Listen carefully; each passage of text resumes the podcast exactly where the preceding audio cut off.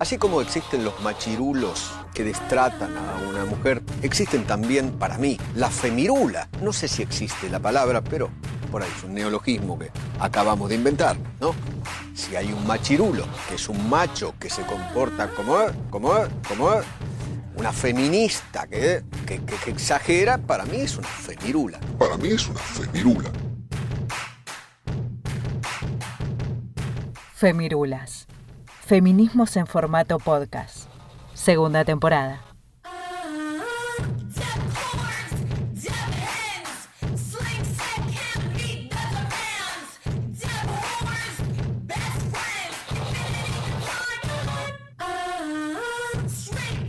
El sistema patriarcal y capitalista, a partir de esta construcción ideológica, nos ha relegado como madres a la esfera privada e invisible del hogar. Ha infravalorado nuestro trabajo y consolidado las desigualdades de género.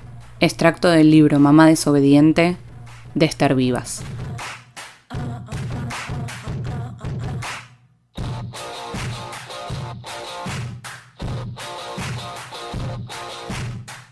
Bienvenidos amigues, capítulo 48 de Femirulas. Hoy, mamá. El ser madre es claramente una experiencia personal, sin lugar a dudas, pero también es colectiva, porque está atravesada por muchísimas otras cosas que van más allá de vos, persona, con tu hija. La maternidad podría ser un podcast entero, pero lo que nos propusimos hoy es repensar cuál es el concepto de madre que tenemos en la cabeza, qué es ser mamá y cómo se podría pensar una maternidad desde el feminismo. En el capítulo de hoy nos acompaña Esther Vivas, socióloga y periodista catalana, autora del libro Mamá desobediente. Esther propone una mirada feminista sobre la maternidad y repiensa los sentidos sociales que históricamente construyeron el ser mamá. La maternidad es una construcción social que rara vez va de la mano de la realidad. Lo que debe ser una madre no suele ser lo que puede ser. Una madre, en realidad, es una persona que está maternando, es mucho más que una mamá. Les doy la bienvenida al capítulo 48, Mamá.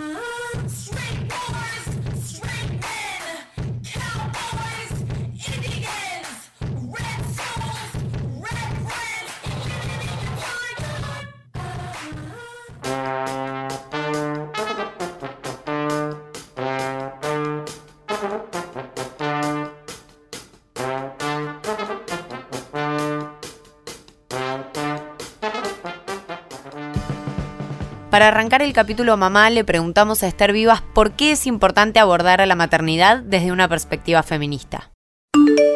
Es fundamental que el feminismo incorpore a su agenda, a su programa, la defensa de los derechos de las madres y las criaturas, porque a menudo la experiencia materna es una experiencia que viene atravesada por la violencia, la desigualdad, las discriminaciones. Lo observamos en la violencia obstétrica que sufren tantas mujeres a la hora de dar a luz, lo vemos también en unas licencias de maternidad muy cortas, incompatibles con la lactancia materna o con la recuperación del posparto. También observamos cómo las madres son a menudo discriminadas en el empleo por el solo hecho de ser madres y tener hijos. Otros ejemplos son el juicio constante al que están sometidas las madres, quienes siempre están acusadas de no hacer las cosas bien, hagan lo que hagan, porque se nos infantiliza como madres, se nos trata de manera paternalista por parte de esta sociedad. Entonces creo que es urgente que el feminismo defienda los derechos de las madres y las criaturas, porque si no es el feminismo quien, quien lo hace, yo me pregunto, ¿quién lo va a hacer? Escucho hablar Esther y lo primero que pienso es realmente triste, pero nada de lo que dice Esther me sorprende, nada es nuevo, todo es cierto, y las problemáticas son las mismas siempre en todos lados. Esther nos habla desde otro país, desde otro continente, desde el primer mundo, si queremos entenderlo así, y nos dice las mismas cosas que nos toca ver y vivenciar a nosotros todos los días de este lado del charco. La violencia que está a la orden del día en todos los ámbitos y a la hora de maternar la vemos, por ejemplo, ya durante el parto básicamente desde el minuto uno ya está ahí, la violencia obstétrica, como nos decía Esther, que es algo que ya lo hablamos en otro capítulo de Femirulas, que si no lo escucharon, vayan y denle play, es, ya está desde el, desde el primer minuto.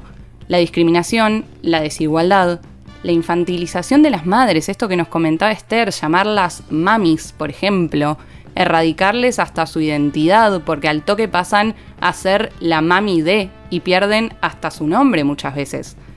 Las licencias de maternidad y de paternidad, que es algo que vimos también en otros capítulos de Femirulas, que están 100% atravesadas por el patriarcado. Seis meses para la persona gestante en Argentina, por ejemplo, que no llega ni a cubrir la lactancia materna, como nos decía Esther. Y dos días, dos, uno, dos para el padre, que básicamente no llega ni a verle la cara al niño. Más allá de que ya esa licencia habla por sí misma, está dando por sentado que el chabón tiene que ir a laburar y que la encargada de ese niño en adelante va a ser la madre. O sea, algo más patriarcal que eso no hay. Y hay una frase que dijo Sonia Santoro, que si no la conocen a Sonia, a Sonia Santoro, vayan y googleen quién es. Ella dijo, cuando sos madre es cuando más necesitas ser feminista. Una de todas las cosas que vos mencionaste, Iro, que creo que es una de las que me parece más terrible, es esto que dijiste como que pierden la, identidad. En el momento en el que te convertís en madre, ya dejas de ser la que seas. O sea, si yo el día de mañana soy, soy madre, no voy a ser más Julieta, voy a ser una mamá. Y esa, un, esa mamá tiene que tener ciertos intereses, tiene que maternar de cierta forma, tiene que ser una buena mamá.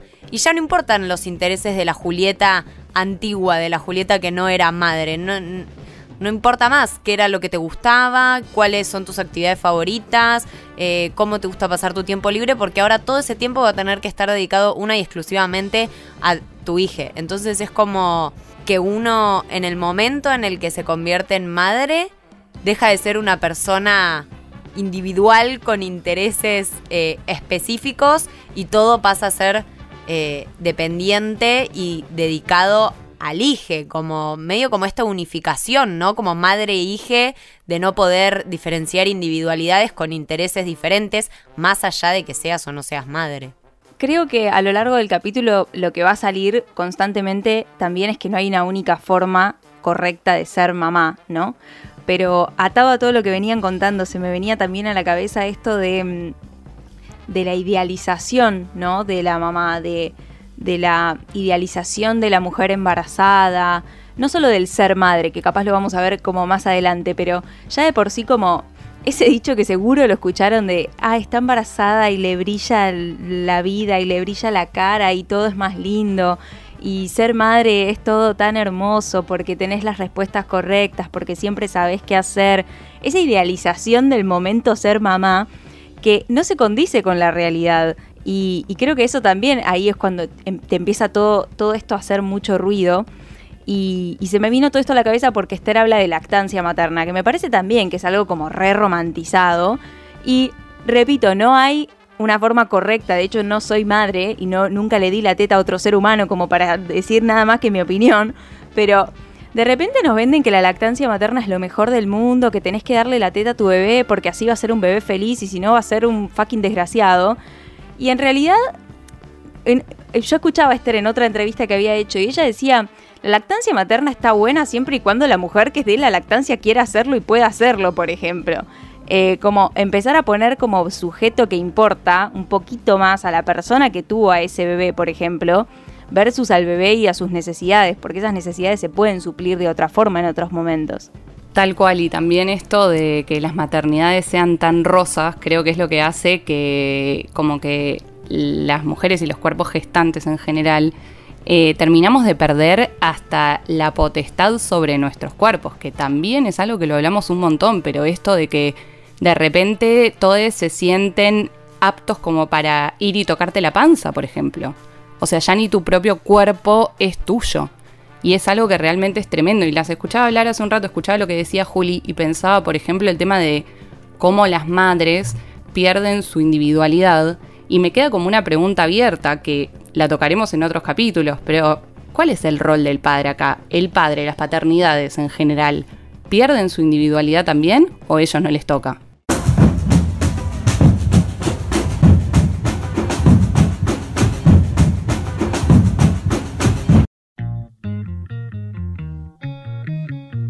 Los movimientos feministas sabemos que tienen muchos años, muchas formas, Y la maternidad fue y es un eje de debate, tal vez no central, pero está. Creo que las feministas de los 60s, los 70s son las primeras que empiezan a ver cómo los mandatos de la belleza, el amor romántico, se va atando todo hasta llegar al mandato de la maternidad. E inclusive cuando lees textos viejos o ves documentales viejos, una de las primeras hipótesis era, bueno, no tengamos hijes. No tengamos hijes como acto político. De hecho, se sigue atando al feminismo a personas gestantes que no quieren tener hijes, como si esa fuera la, única forma y la única representación de la, del feminismo y la maternidad. Creo que eso fue cambiando muchísimo a lo largo de los años. Hoy a esos movimientos le debemos entender que la maternidad sea un deseo, sea una elección. Hoy hay generaciones que se sientan, aunque sea un segundo, pero piensan realmente si quieren criar a otra persona o están simplemente siguiendo un mandato. Lo que creo que todavía no logramos comprender del todo es el concepto abstracto de la maternidad. Tal vez tener hije sea bueno lo concreto, pero en, en, el nivel abstracto, ¿qué es la maternidad? ¿Qué es ser madre? Porque siempre me llama mucho la atención cuando pienso en la maternidad, cómo es una de las pocas cosas que se siguen atando a la naturaleza. No hay otras esferas de la vida que, que sigan atando toda la naturaleza. Y sin embargo, la maternidad sí. En el siglo XXI, en el 2021, tenemos que escuchar que las personas gestantes tenemos un instinto que nos va a dar todas las respuestas a todas las inquietudes que tenga la persona que van a ser de, tu, de tus patas o de lo que quieras, de donde sea que salga. Y de repente no hay otra esfera de la vida donde sigan atando todo tanto a lo natural. Entonces, ¿en qué momento, como veníamos diciendo, en qué momento ser madre se transformó en ir perdiendo la individualidad, en ir perdiendo el deseo propio? A Esther Vivas, nuestra invitada del día de hoy, le consultamos bajo qué conceptos o estereotipos construimos la maternidad. La maternidad es resultado de una construcción social y cultural. Entonces, hoy en día las madres nos miramos en un espejo de la maternidad donde tenemos que ser la madre abnegada y sacrificada de toda la vida que ya fueron nuestras abuelas y madres, y al mismo tiempo tenemos que ser la superwoman que llega a todo con un cuerpo perfecto, siempre disponible para el empleo. Y este ideal de maternidad que se nos impone es un ideal de maternidad inasumible, tóxico, indeseable. Esa mamá ideal no existe. Pero nos miramos en este espejo y como nunca llegamos a ser esa buena madre que nos dicen que tenemos que ser, nos sentimos mal, nos sentimos culpables, pensamos que somos malas madres. Entonces es fundamental poner en cuestión este ideal y por el contrario reivindicar la maternidad real con todas sus luces y en particular sus sombras y decir que ser madre implica equivocarse, fracasar, no llegar a todo, no poder más y que no somos la madre que queremos ser, somos la madre que podemos ser en las circunstancias adversas en las que maternamos. Me quedaron muy en la cabeza tres conceptos que mencionó Esther en este audio. Uno es la culpa, el otro es esta idea de mala madre y después la frase de no somos la madre que queremos ser, somos la madre que podemos ser en las circunstancias adversas eh, en las que maternamos. Y todo esto se genera por intentar responder a un ideal de madre perfecta, como decía ella, que no existe, que se impone bajo la idea de estándares imposibles e inalcanzables. Y que además esto me hace pensar un poco en en el papel que juega la clase social a la hora de maternar, ¿no? Los estereotipos a cumplir con la maternidad son iguales para todas las madres, pero el ejercicio de la maternidad no es igual en todos los casos, porque no va a ser la misma carga mental ni energética eh, que una pueda poner en ser madre cuando no laburás y sos ama de casa, por ejemplo, cuando salís a laburar un rato y dejás a tus hijos con una niñera, que cuando tenés que salir a laburar con tus pibes para tener un plato de comida en la mesa. Incluso, Juli, esto que decís, que creo que podría, podría llevarnos muchísimo tiempo, pero esto de que la clase social importa mucho para pensar la maternidad, porque en realidad todas las maternidades probablemente tengan las mismas, eh, los mismos mandatos, las mismas imposiciones, y la maternidad cuando llega a, a problematizarse, a hablarse, sigue trayendo soluciones que en realidad a mujeres o a personas gestantes de bajos recursos no está llegando. En realidad nosotras hoy para por lo menos repensar un poquito la crianza compartida hablamos de licencias de maternidad. Ahora, si vos sos una mujer emprendedora de una villa de la ciudad de Buenos Aires, no tenés ninguna licencia por maternidad. Pariste y tenés que salir a laburar. Entonces, en sí hay muchas soluciones que en realidad siguen siendo para cierta parte de la sociedad, ¿no? Es como la famosa mamushka que aparece en todos los capítulos de Femirulas. Y, y Esther Vivas, nuestra invitada del día de hoy. Me alegra mucho que sea ella porque plantea de forma muy clara los conceptos, pero además plantea esto de que no estamos diciendo que no hay que ser madre, no estamos diciendo que Estamos diciendo que, hablemos de la oscuridad de la maternidad. Es un poco, creo que, nuestro lema de este capítulo. Che, bueno, querés ser mamá, está todo bien, está buenísimo. Pero hackeemos un poco esto de creer que es Disney ser madre y que todo te va a salir bien por ser madre y que vas a ser la superwoman, como dice Esther, porque eso es lo que no es real y eso es lo que después es violento para la mujer que está siendo madre. Es violento no llegar nunca a cumplir con eso sobre todo por la culpa que se genera, digo, como esto de tener en la cabeza que vos podés ser la superwoman y la mamá que logra todo y podés laburar 80.500 horas y a la vez criar a tus hijos y a la vez ser a la vez ser exitosa y ver a tu familia y ver a tus amigas y estar casada y tener una pareja y un perrito y una casa, como no te da la existencia y menos digo pensándolo en nuestra en, las generaciones más jóvenes, donde ni siquiera sabemos si en algún momento vamos a poder acceder a tener una casa propia, como, no sé, en qué momento también voy a tener el espacio para tener un pibe y criarlo de la forma en que me gustaría, si ni siquiera yo como joven voy a tener los recursos, como digo, también se abre un debate muy amplio en torno a las maternidades, a las formas en las que uno elegiría y querría maternar y el contexto en el que estamos, como decía Esther, donde no siempre es el mejor y no siempre se puede hacer lo que queremos, sino lo que podemos, punto, y con lo que podemos alcanza, tampoco sobreexigirnos. Es que el concepto de la mujer maravilla alias mamá es como la bandera que, permite un poco todo esto, ¿no? No importa, yo puedo, total soy madre. O del otro lado, por ejemplo, ninguna de las femirulas somos mamás, pero estoy segura que cualquiera de, nosotras, siendo más chicas, hemos creído, bueno, no importa, mamá puede. Eh, no sé, voy a ser muy autorreferencial, pero creo que es un ejemplo que puedo aplicar a mucha gente. Mi vieja venía después de un día gigante de laburar y yo sé que quería vernos. Obviamente que hay un amor ahí real y genuino pero también estaba el derecho nuestro de, pensar que mamá podía seguir dándolo todo hasta las 11, 12 de la noche después de todo ese día. Y desde nuestro lado, bueno, mamá puede, y desde su lado, yo puedo o tengo que poder porque soy mamá. Todos estos son los mitos que van rondando a lo largo de la maternidad y es otra de las preguntas que le hicimos a Esther. ¿Cómo podemos romper estos mitos?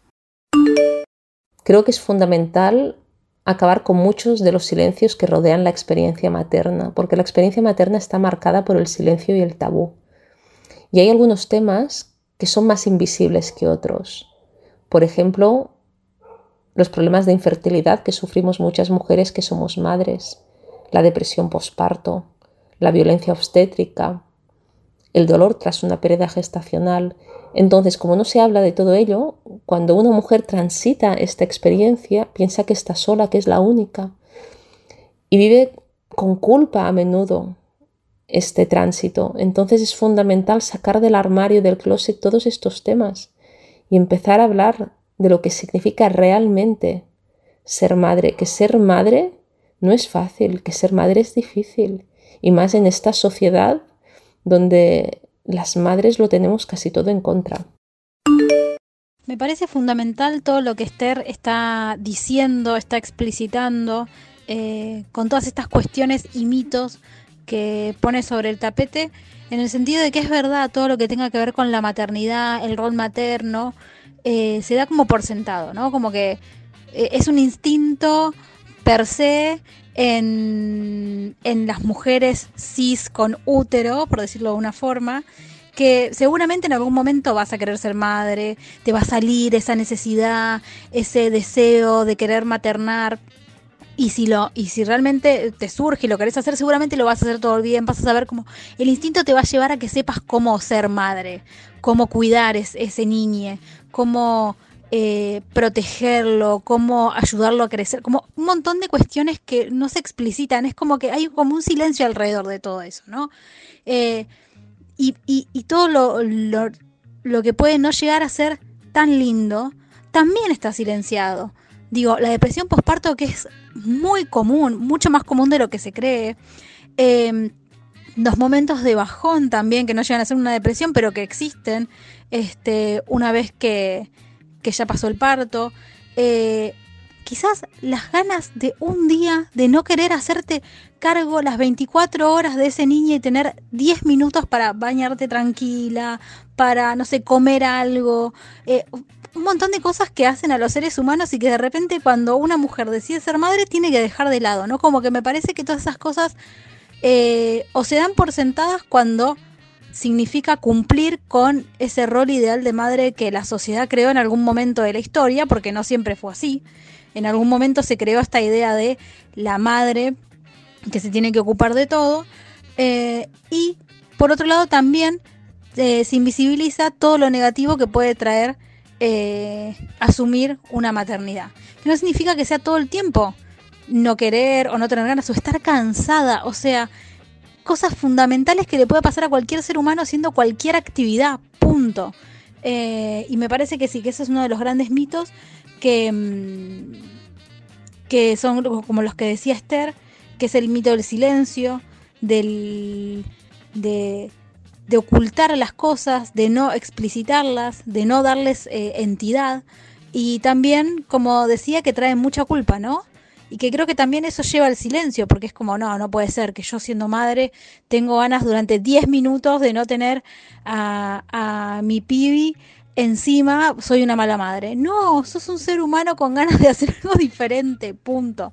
Eh, me parece que, está buenísimo que se puedan hablar así las cosas directamente, eh, francamente, y que se apele a la empatía, ¿no? Que siempre es lo que nos va a llevar a, a un buen camino.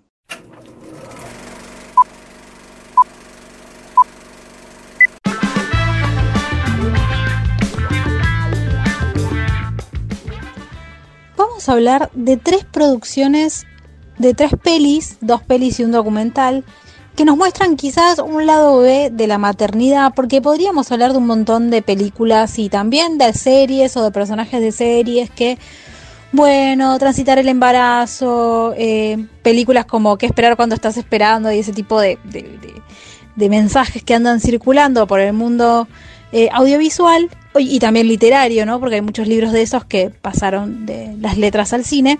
Pero hoy nos vamos a detener en tres producciones que creo que son mucho más interesantes, en el sentido de que nos muestran muchas de estas cosas que este, estábamos charlando a lo largo del capítulo, se invisibilizan o no se dicen de eh, las maternidades, ¿no? Eh, vale aclarar que estas tres pelis eh, hablan sobre maternidades más convencionales, en el sentido de que son mujeres cis que han decidido ser madres, pero dentro de estos también eh, tener en cuenta estas cuestiones que se fueron invisibilizando, ¿no? Quizás también porque otros, otras cuerpas, otros cuerpos, no, todavía no han tenido la representación que uno quisiese, que une quisiese en este, las producciones audiovisuales. Pero bueno, arranquemos por una película que fue bastante eh, controversial en el momento en el que se estrenó, que estuvo como en los primeros puestos de lo más visto en Netflix, que es Fragmentos de una mujer. Que es una película que muestra la historia de un matrimonio y sobre todo de, de una mujer que iba a ser madre y que bueno, pasan cosas y eso no sucede, ¿no? No quiero spoilear por si alguien no lo vio, igual casi que está en la sinopsis de la, de la peli, pero por las dudas no quiero este, arruinarle la película a nadie. Bueno, ¿qué es lo que pasa cuando ese deseo no se concreta, ¿no? Y en las circunstancias que ese, esa no concreción sucede, interfieren, no interfieren en cómo se lleva adelante ese duelo, que no deja de ser un duelo, y cómo esta pareja lo va remontando, ¿no? Cómo es salir de ese momento, o no salir, pero transitarlo, ¿no? Como que va mostrando en detalle cuando, em, cuando no se concreta el deseo y está, ¿no? Eh, entonces, bueno, nada, es, interesante porque muestra un poco este lado B, estos dolores, estas angustias que hablábamos con Esther que muchas veces no se dicen, pero que existen, ¿no? Eh, en segundo lugar, quería hablar de una peli que pasó bastante desapercibida en su momento cuando se estrenó. De hecho, es una película de la que se hable mucho. Se llama Tali. Es una película protagonizada por Charlize Theron. Eh, que muestra la vida de una madre de tres hijas eh, que está pasando un poco por una... Eh, estuvo, fue, fue madre y está pasando como por un momento psíquico, mental un poco este, desbordado. Eh, ¿Y qué pasa cuando eso, no? Cuando de repente el rol de ser madre invade toda la vida de una persona y no la deja ni siquiera poder tener otras acciones, eh, otras, eh, otras, desarrollar otras esferas de su vida. ¿no? Bueno, un poco muestra eso, como esta sobreexigencia a la maternidad perfecta que la sociedad muchas veces impone, incluso esta sociedad, como bien decía Esther, hace que las mujeres tengan todo en contra para poder desarrollar su papel de madres, ¿no? Es como lo, ponen piedras en el camino y sin embargo todo el tiempo tenemos que estar cumpliendo con lo que deberíamos ser al, decidir ser madres. No, bueno, y la película pone un poco el acento en eso. Eh, y es interesante cómo juega y cómo muestra también con eh, la psiquis de una persona, ¿no? Cómo juega en estos momentos tan decisivos de la vida eh, de, una madre. Así que nada, es, interesante porque deja muchos puntos para, para analizar, para, para reflexionar, así que nada, se las dejo ahí en, en las recomendaciones. Y por último, pero no menos importante, es un documental argentino. Ya hemos hablado varias veces de documentales argentinos eh, acá en Femirulas. Eh, lo hemos, lo hemos eh, comentado cuando hablamos sobre violencia obstétrica, que no lo voy a repetir acá, pero que saben que está en nuestras redes. Un documental muy bueno que se llama Parir, se lo recomendamos casi, visionado obligatorio. Pero hay otro documental que también viene haciéndome ya hace un par de años, dos o tres años desde su estreno, que es Em, Niña Mamá. Es un documental de Andrea eh, Testa y lo que muestra son esas, esas maternidades eh, muchas veces obligadas, ¿sí? Eh, en la adolescencia, incluso en la niñez. Hemos hablado en varias oportunidades sobre casos de, de, ese estilo, cómo se viven, cómo pasa ese embarazo, cómo es la estigmatización de la sociedad muchas veces, ¿no? Porque a esas eh, niñas se las obliga a ser madres y sin embargo hay un sistema judicial, un sistema de salud que juzga todo eso, ¿no? Lo hemos visto también cuando hablamos de violencia obstétrica, em, frases, palabras, dichos que muchas veces se les dicen a las, a las mujeres al momento de parir, que no tienen nada que ver con, lo que está sucediendo, ¿no? Bueno, todo ese, todo ese estigma, toda esa violencia simbólica, eh, toda esa violencia verbal, toda esa violencia social que se deposita en el cuerpo de eh, una mujer embarazada, muchas veces en el cuerpo de una niña, una adolescente embarazada, es mucho más virulenta. Entonces, bueno, este documental lo que muestra es un poco eso. Eh, acá en, en Argentina y sobre todo se ubica en, en, Buenos Aires. Así que nada, es sumamente interesante para poder seguir reflexionando sobre esta temática, ver, conocer también esas realidades y, no perder de vista eh, todas esas eh, violencias y maltratos que todavía hay que, que combatir, que luchar, a pesar de tener varias leyes como la ley del parto respetado y un montón de leyes que se supone que nos tendrían que ayudar a quienes deciden o, tendrían que ayudar a quienes deciden ser madres a pasar un mejor momento y sin embargo aún no se estaría cumpliendo en su totalidad. Y también me hacía pensar esto que decía la jefa de, de lo que se cree que es el rol ideal de una madre o cómo es una madre ideal, que está todo siempre basado en estereotipos y en mitos. Y me parece que también em, el estereotipo de madre ideal es una madre cis heterosexual.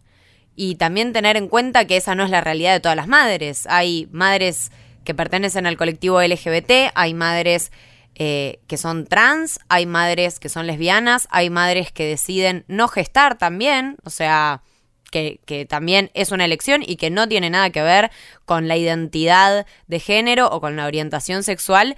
Eh, entonces, empezar a tener en cuenta también que no hay una sola forma de ser madre. Hay 20 millones de formas de ser madre y probablemente con estas tres que mencioné me estoy quedando corta porque hay madres que deciden no gestar y que deciden adoptar, hay madres que deciden, eh, no sé, subrogación de vientre y todas esas cosas que también son un tema aparte para discutir en donde probablemente saquemos otro capítulo. Pero digo, hay muchas opciones diferentes para ser madre y no tiene que haber solamente...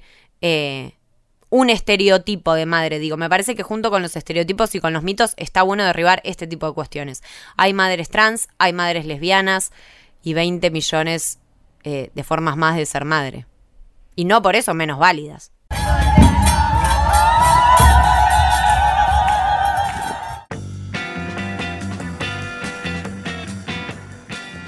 Este capítulo se está grabando post Día de la Madre en Argentina, así que Si cualquiera de nosotras ahora abre sus redes sociales, probablemente vea una romantización de la maternidad en su máxima exponencia. No estoy diciendo que subir una foto con tu vieja esté mal, para nada, pero sí en que estos días suelen ser días en los que alabamos, tiramos flores, hablamos de su poder de supermadres, hablamos de lo guerreras que son y de lo sagradas que son y demás. Pero todas esas madres que aparecen en las fotos en realidad están atravesadas por todo esto que estamos hablando a lo largo de este capítulo y que sin embargo nadie le da bola a todo eso post Día de la Madre. Si esas madres un día se juntan para exigir un derecho, no cuentan con el mismo apoyo de todas las personas que después suben una foto y dicen que su madre es sagrada. Relacionado a todo esto, le consultamos a Esther Vivas qué es la maternofobia. La maternofobia es la discriminación que sufrimos las madres por el solo hecho de serlo. Y vivimos en una sociedad profundamente maternofóbica e hipócrita, porque es una sociedad que por un lado idealiza la figura de la madre, llega el día de la madre y se idealiza esta figura, se le regalan cosas, pero al mismo tiempo se nos vulneran nuestros derechos. Cuando las madres alzamos la voz y pedimos derechos, entonces molestamos, entonces incordiamos. Si las madres no respondemos al estereotipo de buena madre que se impone, entonces nos tachan de mala madre. Entonces, hay que desenmascarar esta sociedad profundamente maternofóbica y decir que necesitamos un sistema que permita a las madres tener una experiencia materna satisfactoria, libre de violencia y libre de abuso, porque la maternidad, el cuidado, la crianza es esencial para la reproducción humana. Y esta maternidad y esta crianza debería ser responsabilidad de todos, de mujeres, de hombres y de la sociedad en general. Es increíble posta la hipocresía, o sea, se festeja el Día de la Madre, se enaltece a las madres, no sé, pienso en la Virgen María, eh, que gracias a las madres no existiríamos y que es un milagro de no sé quién, que tengamos la capacidad de gestar las mujeres y todo se embellece y se agradece desde el discurso, pero después se las violenta constantemente, porque las madres son las que tienen toda la responsabilidad de hacerse cargo en el hogar, de hacerse cargo de los hijos, de las tareas de cuidado, eh, de laburar y maternar muchas veces con nulo apoyo por parte de sus parejas, de correr el riesgo de que las echen del laburo, de que no las tomen o de que no las asciendan, de que en Argentina tener tres meses de licencia. Entonces, eh, como dice Esther, esto tiene que ser una responsabilidad de toda la sociedad garantizar los derechos básicos de las madres y el Estado principalmente es el que tiene que garantizar que las maternidades se, se ejerzan lo más libres y seguras posibles. De hecho, me hacía pensar que estábamos hablando del Día de la Madre y probablemente en el 80% de festejos del Día de la Madre se levantaron a lavar la mesa y se fueron a dormir la siesta los hombres y todas las madres estaban ahí cumpliendo las tareas domésticas de su propio festejo, porque eso es lo que suele pasar en los días de las madres. Eh, y es un poco eso. Creo que los mandatos, como el que estamos hablando hoy, el mandato de la maternidad, es algo que si vos estás inmersa en ese mandato lo estás cumpliendo sin entender por qué. Tal vez recién ahora, con todo el auge del feminismo, de los movimientos feministas, si sos madre tal vez te estás planteando otro tipo de maternidad, como que recién ahora lo estamos haciendo y creo que las demás personas, si no sos madre, de todas formas naturalizás eso, porque estamos todos inmersos en los mismos mandatos. Entonces el punto es, no estamos planificando que no festejes el Día de la Madre, estamos planificando que lo festejes, pero que también empieces a pensar un poco todo lo que conlleva ser mamá. Y atado a todo esto también tendríamos una de las últimas preguntas que le hicimos a Esther, que salió a lo largo de todo el capítulo y que creo que no podía quedar afuera, que es el ser una buena madre. Porque si vos sos madre, no hay forma que seas mala madre, no es algo que te pueda aceptar nadie, nadie de la sociedad ni vos misma. A Esther le consultamos qué representa entonces para vos el concepto de ser una buena madre. El concepto de ser una buena madre es un mandato que hay que erradicar porque nos genera mucha culpa a las mamás. Nos genera mucho malestar con la experiencia materna. Entonces hay que desobedecer este mito de la mamá perfecta, porque las madres no somos seres angelicales. Ser madre no es fácil. Ser madre pone patas arriba tu vida anterior. Cambia tu cuerpo, la relación con él mismo, la relación con tu pareja, con tus amistades, con tu familia. Nada vuelve a ser igual. Ser madre es difícil, no tiene nada de color de rosa, como a menudo nos dicen las películas del cine o las revistas del corazón. Entonces, hablar de la oscuridad de la maternidad nos permite reconciliarnos con esta experiencia y entender que ser madre es una experiencia ambivalente, contradictoria, que significa que amas con locura a tu bebé, pero a veces no puedes más con él y necesitas que alguien lo tome. Esto es ser madre. Hablar de la oscuridad de la maternidad, dice Esther. Es repensar la maternidad desde una mirada feminista, tiene que ser sin dudas desmenuzar este mandato de la maternidad que estábamos hablando y hablar de la oscuridad, como venimos diciendo. Entender que la maternidad no es de color rosa y que si sos madre no siempre vas a tener las respuestas correctas, no siempre vas a tener que estar de 10 para tus hijos, no siempre vas a poder. Eh, todo eso es un poco lo que hay que ir destruyendo para volverlo a construir y construirlo en sociedad, como dice Esther. Porque poblar al mundo, y sí, la verdad que hay que poblar al mundo. Tal vez estamos poblando lo demás, pero ese es otro tema. Pero poblar al mundo hay que hacerlo, entonces tiene que ser una responsabilidad de todas las personas que estamos ahí. Y el segundo concepto que trae Esther, que Juli ya lo contó hace un rato, pero tiene que estar en el capítulo de maternidad, que es la culpa. La tenemos que volver a traer sobre la mesa porque la culpa y la maternidad son dos caras que, que son de la misma moneda.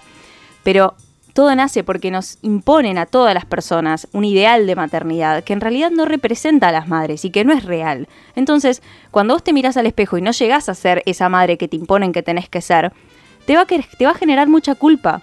Pero tal vez lo más importante sea entender que la culpa no es tuya, sino que es del sistema. Si vos no te ves reflejada en ese espejo, claramente no te vas a ver porque no es real. Entonces la culpa todo siempre va a venir de una, de una construcción social de los que es ser mamá. Eso es lo que te da culpa. Y para cerrar este concepto de culpa, también es importante entender que siempre, constantemente, vas a tener que estar exiliándote de la culpa. Creo que hoy puede ser una madre que está reconstruida y que entendiste que no tenés que sentir culpa por tal cosa o entendiste que tenés que soltar un poco a tus hijos y tener individualidad. Pero no importa, lo identificaste una vez. Ahora vas, a tener que estar constantemente exiliándote de esa culpa. Inclusive, tal vez les, pasa en otros temas, pero a veces decís, ay, no sé, me siento culpable, soy una boluda. No importa, es que es constante el trabajo que tenemos que estar haciendo, porque es constante el bombardeo de mensajes que tenemos sobre lo que es correcto y lo que no, sobre cuáles son los mandatos que tenemos que seguir y los que no. Y también no olvidarnos nunca esto de que estamos transitando una etapa que es bisagra. Entonces me pasa que te escucho hablar, Nati, y al toque pienso, eh, si sos madre, no te cabe solo el desafío y todo lo que implica de construirse, sino que aparte es de construirte y ser madre. Un desafío enorme.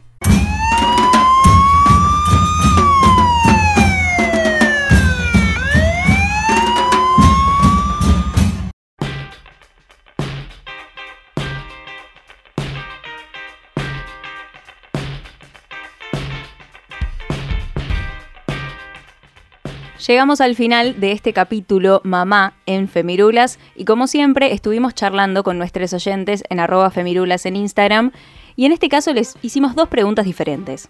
La primera, queríamos saber si todavía no tenían hijes, si les gustaría tener o no. En este caso el 73% de las personas dijo que no, que todavía no le gustaría tener hijes y el 27% dijo que sí. Lo que hicimos después fue preguntarles por qué. Bueno, siguiendo un poco la línea de estos porcentajes que decís, Nati, solamente un oyente nos dijo, que debe haber contestado que sí, nos dijo porque creo que un mundo mejor es posible y por eso tenemos que criar a las nuevas generaciones. Después tenemos un listado enorme de gente que nos dijo que no. Por ejemplo, nos dicen no porque no me siento preparada para esa responsabilidad. Nos dicen porque el mundo es una bosta, tema a debatir a mi gusto. Después nos dicen porque es una materia que no quiero rendir. Me gustó esa analogía. Nos dicen porque elijo esta vida para mí. Nos comentan porque es una responsabilidad que no va con mi estilo de vida. Otro oyente nos dice, el mundo está demasiado ido para seguir sumando humanes. Me parece que este es un debate enorme para dar, por supuesto no nos da el tiempo, pero cuán ido está el mundo y si hay egoísmo o no a la hora de sumar humanes.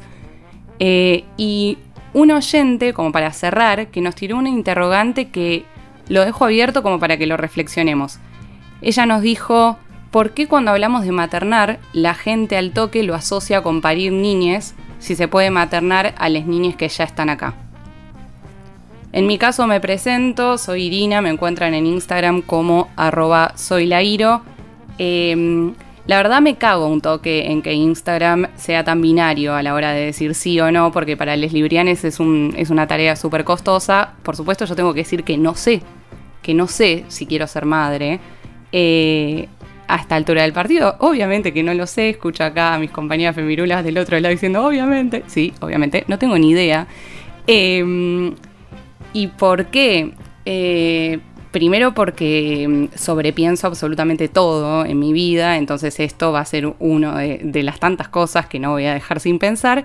Eh, y porque me pasa un poco esto de que quiero como terminar de filtrar en mi mente, en mi corazón también, suena medio crismo, pero como en mi corazón, en mi ser, en su totalidad, em, cuánto hay de mandato y cuánto hay de deseo en mí a la hora de maternar. Básicamente por eso. Bueno, aquí Rocío Rivera en Femirulas alias la jefa. En Instagram pongan Rocío Rivera porque hemos cambiado el nombre de usuario. Em, creo que hasta ahora, desde que tengo uso de razón, más o menos, en algunos momentos de mi vida he dicho que quería ser madre, pero casi en el 95% de los años que llevo vividos he dicho que no quiero ser madre. No, no es un deseo que tenga, no es algo que lo vea como proyección a futuro no me imagino gestando algo dentro de mi útero. O sea, no, puedo ni dimensionarlo. Em, y no, no, no, no siento poder, poder tener la capacidad responsable de llevar a cabo esa tarea. Como que siento que es algo muy grande, muy, debe ser muy lindo y muy em, como trascendental que no, que no siento que sea para mí es como que siento que si llegara eh, a, tener un hijo pobre, como que le arruinaría la vida porque estaría pendiente todo el tiempo a ver si respira, si no respira, si le pasa algo, si se enferma. Es como que no, no, no, no. Creo que le haría más mal que bien a ese ser humano. Eh, así que no, no, nunca he tenido el deseo de ser madre y, y es porque no, no me veo en ese rol. Simple y llanamente eso. Bueno, me presento, yo soy Julieta, alias Locutorta en Instagram, y en algún punto coincido con la jefa. Yo toda la vida dije que no, que no quería ser madre, que no quería tener hijes ni en pedo. En este último tiempo estuve con una relación más cercana a niños pequeños y dije, ay, esto es súper cute. Como en una de esas me gustaría tener uno de estos para mí. Como un pequeño, un pequeño niño, una pequeña niña, mini Julieta por ahí rondando. Em, pero no estoy segura, la realidad es que no lo sé, no pertenezco ni al 73% que dice que no, ni al 27% que dice que sí, no, menos con 23 años, como que yo todavía sigo en el flash de decir cuando sea grande, ya soy grande, tengo dos trabajos, pero igual, ¿entendés? Es como que no, no me siento un adulto responsable como para empezar a pensar a tener hijes a corto plazo. Lo que sí estoy 100% segura es que el día, si llega el día en el que decida tener hijes y digo, sí, es algo que quiero hacer, que estoy en un contexto favorable también, que, lo mencionábamos un poco antes, para tener hijes, eh, no hay ni una puta chance que yo geste a una persona dentro mío, igual que la jefa. Jamás, nunca en la existencia. Yo si llego a tener hijes, eh, estoy 100% segura que adoptaría niñez. Me parece muy bien la decisión también que había tirado nuestra oyente al final que habías leído vos, Ciro, de em, por qué gestar niñez si podemos darle un hogar y amor y familia y criar hijes que ya están en este mundo y que no tienen una familia. Em, de eso estoy muy segura. Y por otro lado, también eh, la otra opción sería que mi pareja sea la gestante, pero no hay chance de que yo tenga un bebé adentro mío. Eso estoy muy segura desde que tengo 5 años más o menos. Bueno, aquí Stan Chinati, cierro la ronda claramente es un no sé. O sea, si me venís escuchando en los capítulos, yo no voy a poder decir sí o no. O sea, la respuesta de Iro la pueden pegar a la mía y está excelente. Em, creo que si estamos hablando de ahora, es un no. Pertenezco al 73%. Ahora no. Pero creo que también, en mi caso, todavía me sigo centrando mucho en esta pérdida de individualidad que hablamos a lo largo del capítulo me centro mucho en eso, en, la pérdida de individualidad que me daría ser madre. Como que me centro en lo malo. Todavía no, no puedo pasar a la etapa de me centro en lo bueno. Em, creo que si venimos de generaciones que tuvo hijos porque sí. Entonces siento que somos generaciones que piensan mucho si van a poder, si tienen la plata, si le vamos a pasar nuestros traumas o no, si realmente quiero o si estoy siguiendo el mandato familiar. Es como que siento que le damos mucha bola a eso. ¿Podemos decir que las femirulas como madres somos buenas tías? Yo soy una re tía, olvídate. Quiéranme de tías para sus hijas, olvídate. Me encantan los, les niñes, o sea, tengo como un amor por les niñes real, chicas. Pero, ¿saben qué pasa? Si me prestan atención, vayan para atrás a lo largo del capítulo y yo no digo bebés. Yo digo, vas a tener una persona, vas a criar una persona, vas a si, que, si deseas parir, vas a parir una persona. O sea, basta con, esto de que vamos a tener bebés, porque no se tienen bebés, se tienen personas que durante, no sé, por lo menos 25 años te vas a tener que hacer cargo de esa persona. Es importante que digas esto de la persona porque uno siempre dice tener hijes y tener bebés como niños pequeños y en algún punto dejan de ser niños pequeños y bebés y crecen y se vuelven adultos y mirá si te cae mal tu hija, ¿qué haces? Como vas a empezar a tener una relación de igual a igual en algún momento, ¿entendés? Y va a dejar de ser una persona a la que vos mandoneas por ahí. No sé, hay muchas cosas para tener en cuenta a la hora de tener hijos, no es todo tan blanco, negro y tan sencilla esa decisión. De todas las cosas que había pensado en esta vida, no me había puesto a pensar que me podía caer mal mi hija. O sea, acabas de desbloquear un nuevo miedo en el mundo de la maternidad para mí. Nunca lo había pensado, tremendo. Eh, incluso me hizo pensar, ya no nos da el tiempo del capítulo, pero también durante todo el capítulo hablamos de, de madres criando niñes chiquites, ¿no? Como decíamos recién.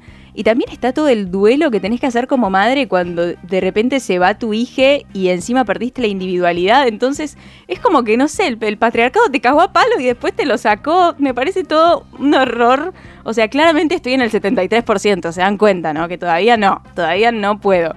Pero realmente en ese juego que a veces se hace de ahora o nunca, no sé si podría responder nunca con seguridad. Eh, por lo menos no por ahora. Quiero que exista esa posibilidad. Eh, y de esta forma, tal vez lo que, lo que tendríamos que hacer es ir pensando una nueva maternidad, tal vez una maternidad feminista como la que plantea Esther, que para ya cerrar el capítulo les volvemos a recomendar su libro Mamá desobediente, que está en las librerías de Argentina. Si podés hacerte el regalo de leer Mamá desobediente, creo que es un librazo, tengas hijes o no los tengas.